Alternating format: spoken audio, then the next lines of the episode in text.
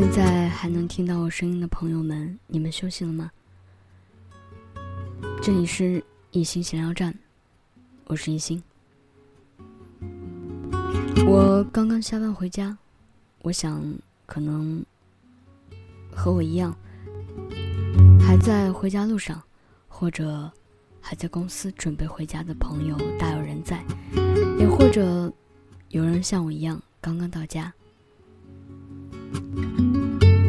其实我觉得这样挺好的，我们早出晚归，用工作来实现着我们的价值。起码我们还在忙碌着。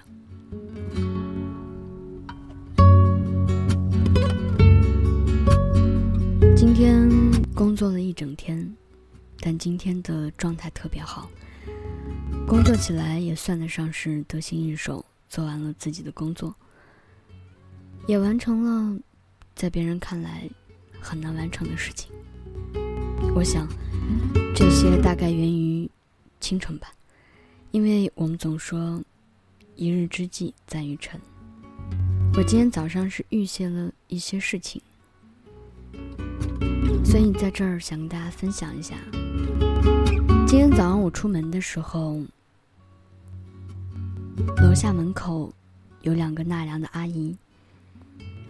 他们焦急的在忙着一些事情。我出门的时候大概瞥了一眼，然后就被另外一个阿姨叫住了。她说：“姑娘，可以给我帮帮忙吗？”她说：“我的手机解不开了，这种高科技的东西我也不会用，我就是想找一个电话号码，我挺着急的。”但是我们两个人在这折腾了好久，都打不开，看你能不能帮帮忙。我觉得这种东西对我来说，该是小菜一碟吧。我接过阿姨的手机，是那种已经被我们淘汰掉很久很久的，算得上是老人机吧。它不是很好用，明明说解锁就可以解得了的。但是我拿到手里都折腾了半天，不过好在，虽然我着急赶公交车，我着急上班，但是依然沉下心来，帮助了两位阿姨。毕竟对我来说，算得上是举手之劳嘛。也许阿姨真的着急找那个电话号码呢，也许真的有什么急事，所以就是在这样的驱使之下。不知道怎么按来按去，那个手机终究还是被解开了。然后我找到了阿姨想要找的那个电话号码，于是很自信的把手机交给了阿姨。阿姨好开心哦，连连道谢。这个时候，我急忙起身，奔赴在了上班的路上。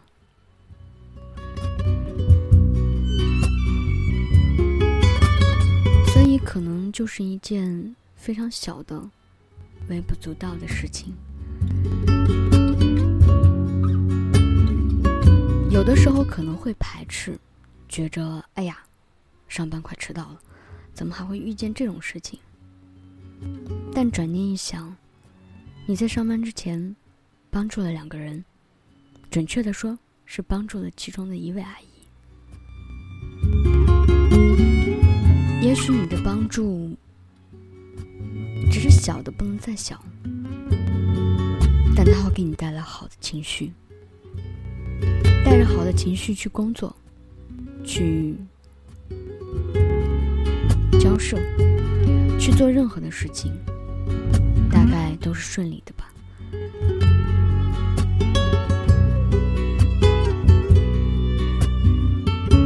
有的时候。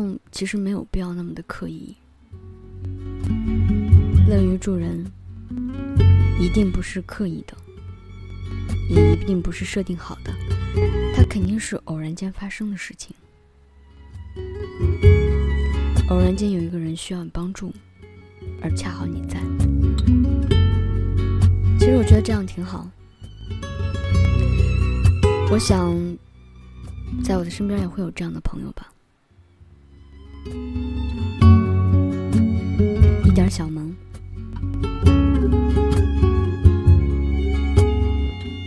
不要去拒绝帮助陌生人，因为我想这种帮助大概是纯粹的。因为是陌生人，所以可能以后不会相遇。